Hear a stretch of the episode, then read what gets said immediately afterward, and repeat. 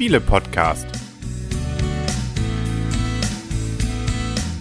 www.spiele-podcast.de Herzlich willkommen nochmal wieder zu einer neuen Ausgabe vom Spiele-Podcast. Und auch heute haben wir wieder sozusagen eine zweigeteilte Version. Michaela und Christian haben dieses Spiel, was wir heute nämlich hier besprechen, Steam Time, ähm, schon ausprobiert und haben sich das dann auch schon entsprechend mit der Beispielrunde auf Celluloid, hätte ich beinahe gesagt, beziehungsweise digital gebannt.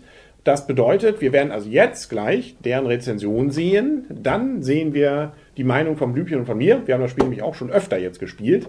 Was vielleicht ein Zeichen dafür ist, dass es gar nicht so schlecht ist. Und dann gibt es noch die Beispielrunde wieder von Michaela und Christian. Also vollgepackt hier, äh, sozusagen Stufe für Stufe handeln wir uns jetzt durch dieses Video. Also, jetzt gebe ich ab an Michaela und Christian. Herzlich willkommen zu einer neuen Ausgabe vom Spiele-Podcast. Im Internet zu finden unter www.spiele-podcast.de. Und hier am Spieletisch sitzen der Christian und die Michaela. Ja, wir sind heute mal wieder zu zweit unterwegs. Wir haben schon häufiger jetzt das Spiel Steam Time, erschienen im Kosmos Verlag von Rüdiger Dorn gespielt. Kennen wir noch sonst irgendwelche schönen Spiele von Rüdiger Dorn? Ich glaube Las Vegas zum Beispiel. Las Vegas zum Beispiel oder wir kennen zum Beispiel. Reise zum Mittelpunkt der Erde. Ja, nicht schlecht. Die Baumeister von Arcadia, ähm, Istanbul, die Händler von Genua und so weiter. Also hat schon einige schöne Spiele gemacht. Und jetzt geht es darum, ob das hier auch ein schönes Spiel geworden ist. Erzähl mal die Rahmendaten, Michaela. Ja, die Rahmendaten. Es ist ein Spiel ab 12 Jahre für zwei bis vier Spieler. Spielzeit wird mit 90 Minuten ungefähr angegeben. Preis sind 35 Euro, was, äh, 34 Euro, was ich so im Internet gesehen habe. 34, nicht 35? Nein, 34. Okay. Ähm, ja, mit der Spielzeit, das kommt auch ganz gut hin. Also wir haben zu zweit immer so um die 60 Minuten gespielt, mal ein bisschen weniger, mal ein bisschen mehr, je nachdem. Ähm, die Anleitung ist auch sehr schön geschrieben. Also das erste Spiel, sag ich mal, für die Anleitung haben wir so ungefähr eine Dreiviertelstunde gebraucht. Wir hatten es aber auch schon mal auf der Messe gespielt, von daher waren wir nicht ganz unbeleckt. Richtig. Man hat sich auch noch ein bisschen daran erinnern können, obwohl die Messe jetzt ja schon ein bisschen her ist, einige Zeit her ist. Trotzdem hat man sich noch ein bisschen daran erinnert, aber man hat auch ähm, gut ins Spiel und schnell wieder reingefunden. Worum und geht's denn? Was davor noch ganz wichtig ist, finde ich, ist, ähm, wenn man das Spiel zum ersten Mal sieht, ähm, erschlägt es einen regelrecht, finde ich persönlich. Fand ich damals bei der Messe auch. Aber wenn man erstmal so die, die Mechanismen durchschaut hat, ist es eigentlich unterm Strich ein relativ simples Spiel. Ja, es sieht sehr, sehr kompliziert aus, ne? Richtig. Und auf der Messe habe ich es auch komplizierter empfunden, aber es, wie du schon sagtest, hat man auch einen anderen Geräuschpegel ja, dran, da geht man auch. ganz anders ran. Ja. Also so, ich fand jetzt hier, als wir es zu Hause gespielt haben, nachher war es eigentlich ein recht simpler Spielmechanismus. Definitiv, definitiv. Der viel Tiefe hat. Also, es geht um Dampfschiffe, deshalb ja auch Steam. Und es geht um Zeit, deshalb Time, also Steam Time. Also der, der äh, Titel ist Programm, könnte man an der Stelle sagen. Und zwar, wir befinden uns jetzt aus dem Kopf im Jahr 1899. Richtig. Und gib mir einmal ganz kurz die ja. Spielerleitung. Und zwar äh, schickt uns das neu geschaffene Temporalinstitut zur Monumentalexploration, in Klammern kurz Time genannt, mit dampfbetriebene Wunderapparaturen los, und zwar mit Zeppelinen, mit denen wir halt eben Zeitphänomene bei Monumenten erkunden sollen. Das ist so die Hintergrundinfo, die auch sehr schön eingefangen wird. Das heißt also, wir haben einen Spielplan, der aus vielen verschiedenen Einzelteilen besteht. Wir haben natürlich die klassische Kramer Kiesling, oder ist es nur Kramer? Keine Ahnung. Siegpunktleiste, die diesmal nicht um das Spielbrett herumgeht, sondern seitlich angebracht ist.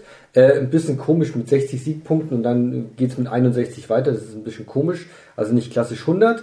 Ähm, wir haben ausliegend diverseste ähm, Kärtchen und Plättchen und hast nicht gesehen. Also es ist so aufgebaut, dass im Mittelpunkt des Spielplans einmal äh, im Prinzip sechs verschiedene Epochen sind.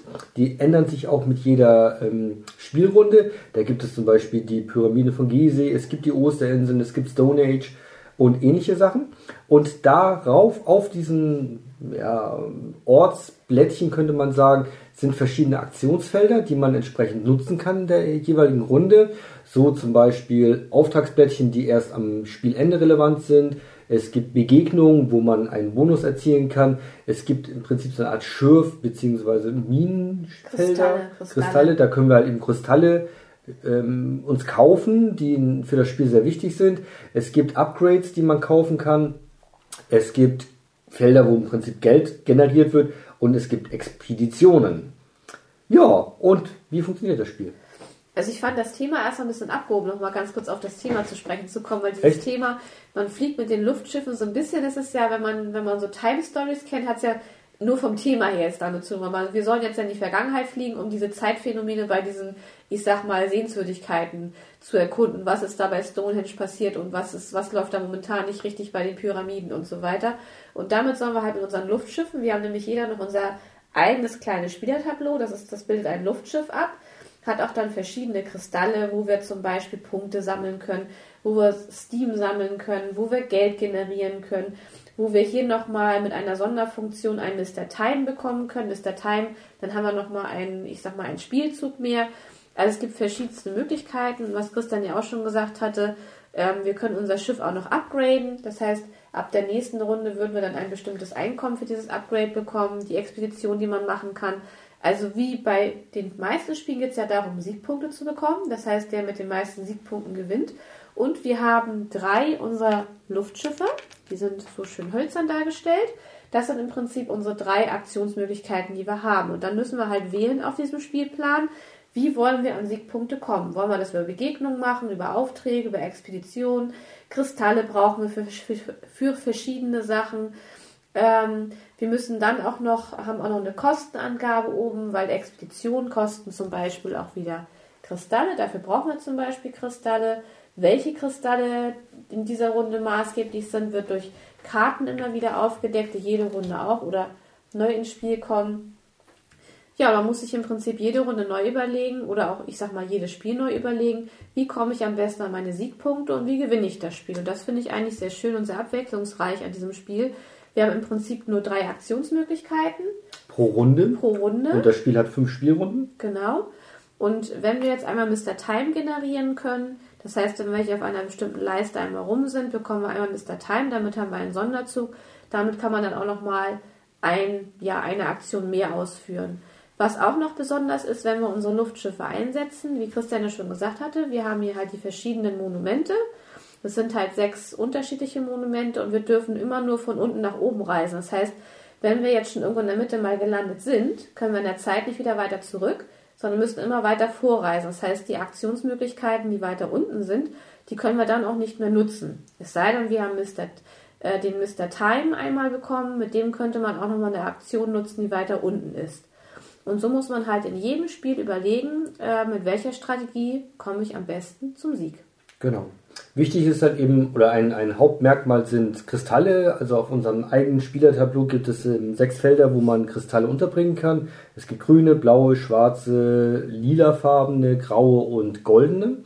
Und die haben unterschiedliche Effekte, weil jede Aktion, die man auf dem Spielplan als solches ausführen kann, ist einer Farbe, sprich einem, einer Kristallart zugeordnet. Und je mehr Kristalle man hat, umso mehr Effekt hat es nachher auch. Also es gibt zum Beispiel genau in der Mitte gibt es sozusagen Minen, wo man sich Kristalle kaufen kann. Die kosten im Normalfall zwei Geldeinheiten. Also Geld gibt es auch in dem Spiel.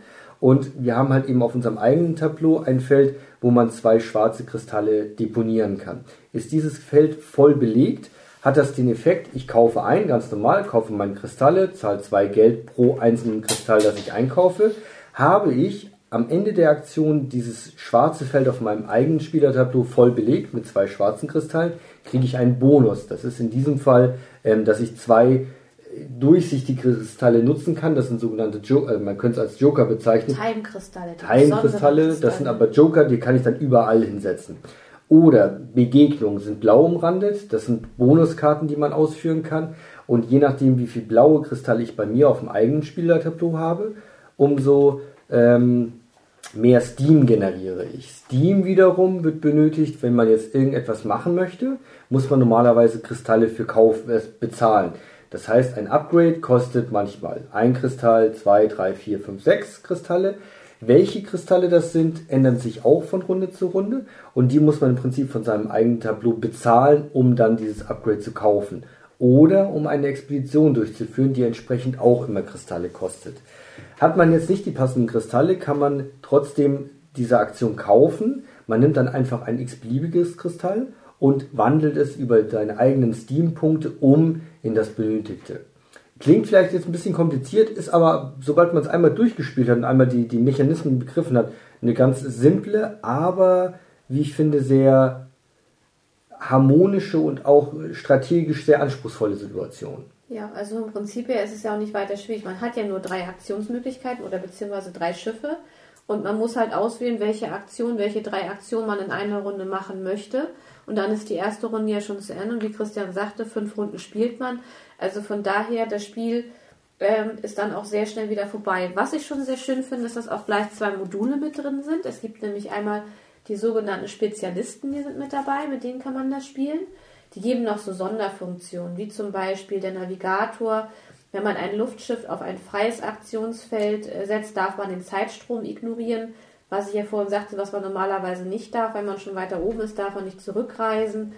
Oder wenn man zum Beispiel die Aktion Kristall kaufen macht, normalerweise kostet jeder Kristall, den man kauft, zwei ähm, Geldeinheiten, dann zahlt man jetzt nur noch eine Geldeinheit. Oder, oder, oder. Und dann gibt es als zweites Modul Den noch Saboteur. den. Genau, noch Uah. den Saboteur.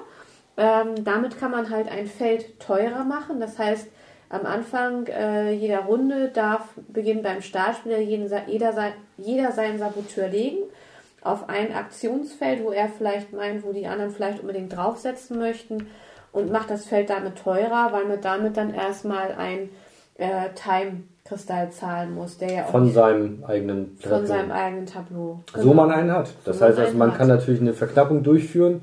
Ähm, hat der Gegner, der Mitspieler, die Mitspieler eben keine Kristalle, sind diese Te Felder dann entsprechend tabu. Genau.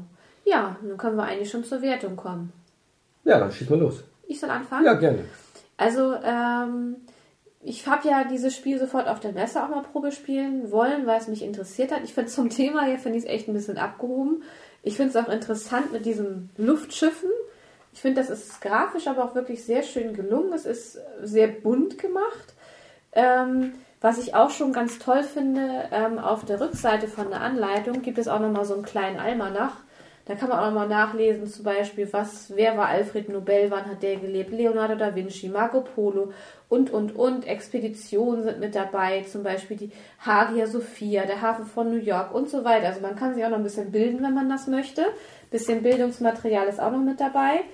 Ähm, die Anleitung ist soweit gut geschrieben. Ähm, ich denke, es ist auf jeden Fall äh, ein Spiel. Gut, also ich würde ich würde schon sagen, es ist Gelegenheitsspieler tauglich. Man müsste sich nur halt klar sein, dass man für die Einarbeitung, also wir haben für die erste Anleitung doch auch eine Dreiviertelstunde gebraucht. Man sitzt halt schon mal ein bisschen an der Anleitung. Aber ich finde nachher die eigentliche Spielzeit mit einer Stunde ist nicht zu lang. Und auch wenn man es ein, zwei Mal gespielt hat, ähm, man hat halt immer nur drei Aktionsmöglichkeiten es gibt auch nicht so umwerfend viele Aktionen, die das Spiel nun sehr kompliziert machen. Äh, von daher finde ich schon, dass es gelegenheitsspielertauglich ist.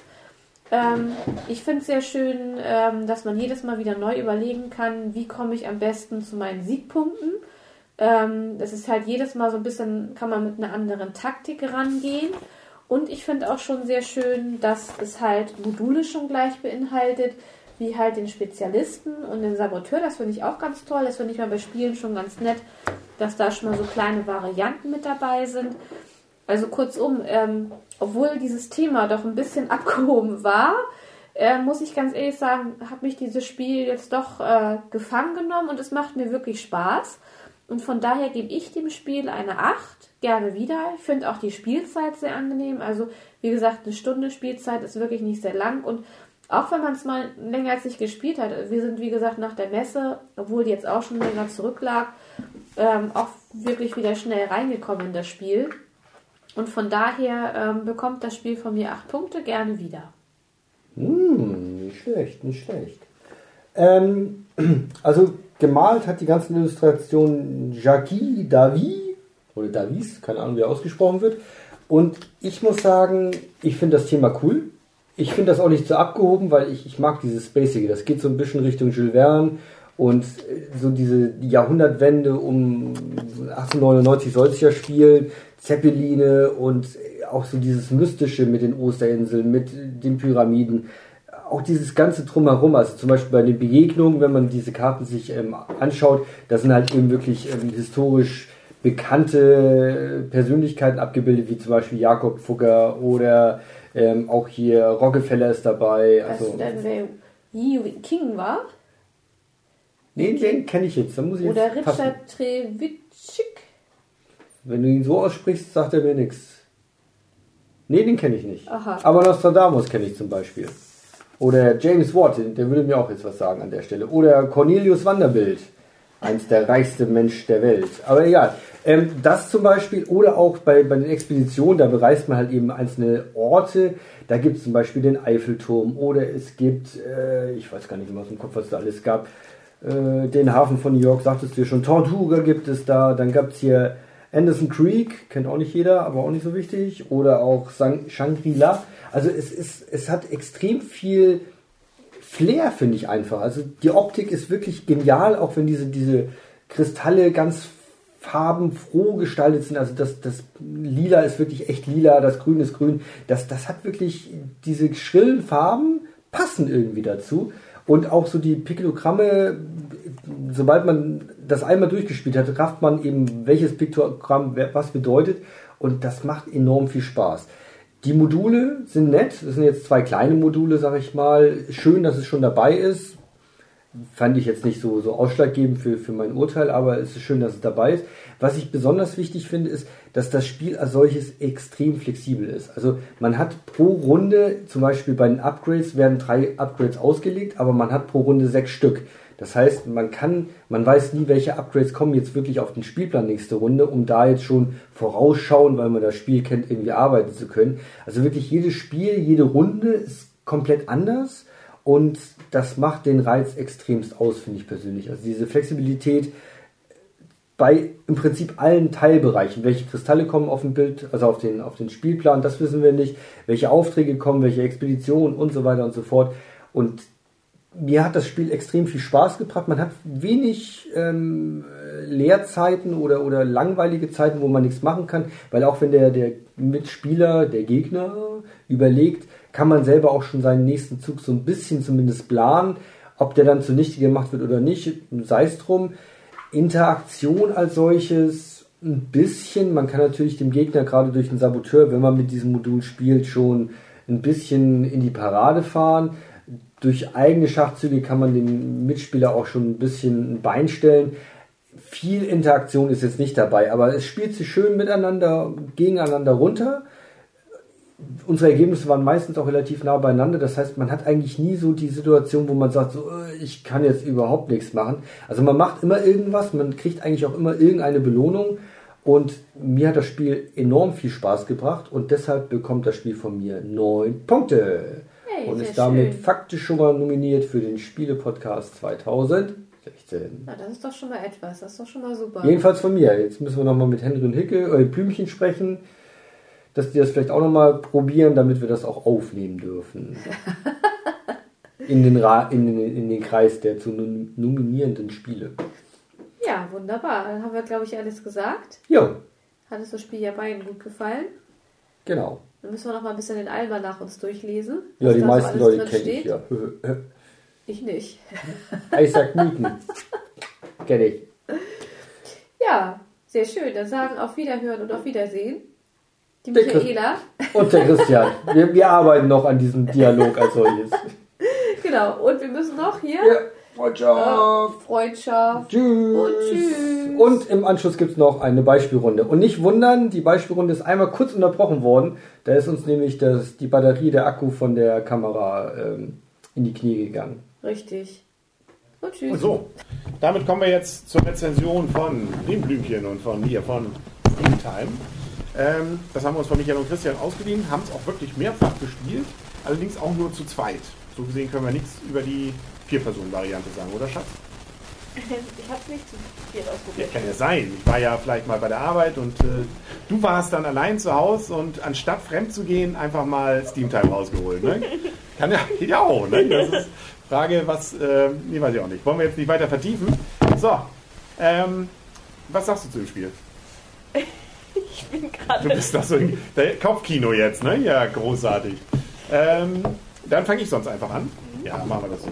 Ähm, also, Steam Time, wir haben es wirklich mehrfach gespielt und das auch deswegen, weil wir es einfach auch spielen wollten. Das heißt, uns hat es auch wirklich, also ich sag schon uns, ich, Schatz, du darfst auch für dich selber reden. Danke. Wir, spielen, wir haben eine, eine Beziehung, ich wollte gerade schon offene Beziehung, aber das haben wir jetzt nicht, aber äh, zumindest, äh, wir kommen hier schon völlig von Pontius und zu Pilatus. Es ist so, so seltsam, wenn Michael und Christian ähm, sozusagen gar nicht mitreden, sondern ganz woanders sind gerade. Also, ähm, Das Lachen war eingespielt. ja, natürlich.